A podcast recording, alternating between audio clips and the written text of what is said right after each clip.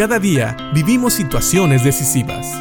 La Biblia nos da seguridad, nos anima y nos instruye.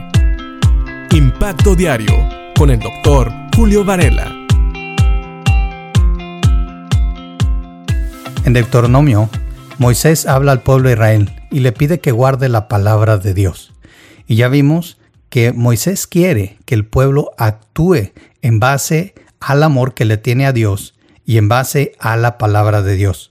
Una persona que ama a Dios lo va a demostrar guardando la palabra de Dios, guardando sus mandamientos. Y sabemos que en aquel tiempo solamente tenían esto, que son los mandamientos, los diez mandamientos y la ley que Dios había dado a Israel.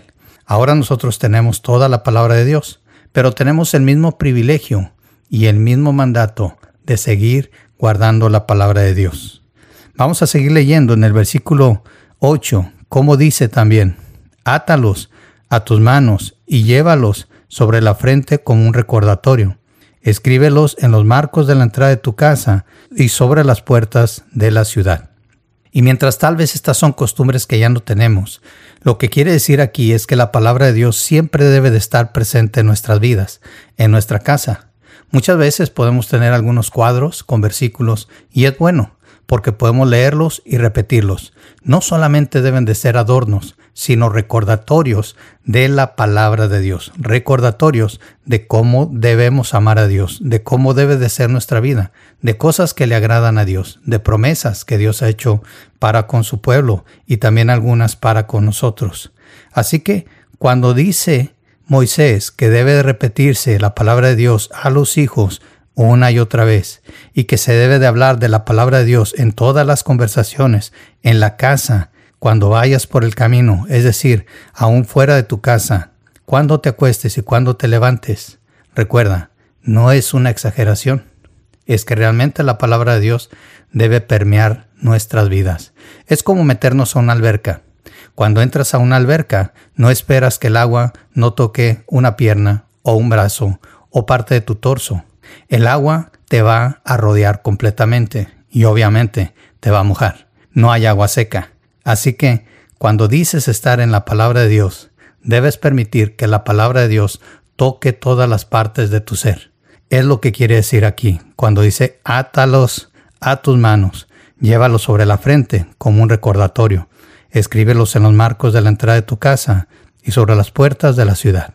Y como dije, son costumbres que tal vez no tenemos hoy. Tal vez se vería un poquito raro hacer esto, mientras en aquellos tiempos sí lo hacían. Pero nosotros hoy podemos tener la palabra de Dios de varias maneras en nuestra casa.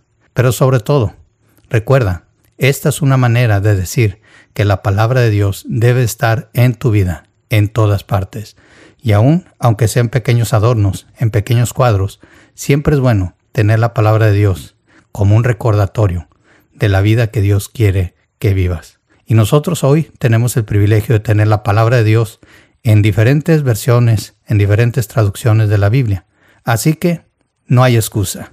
Si no tienes cuadros, por lo menos ten la palabra de Dios cerca, cerca de tu mano, para que puedas leerla, para que puedas repetirla, para que puedas comentarla.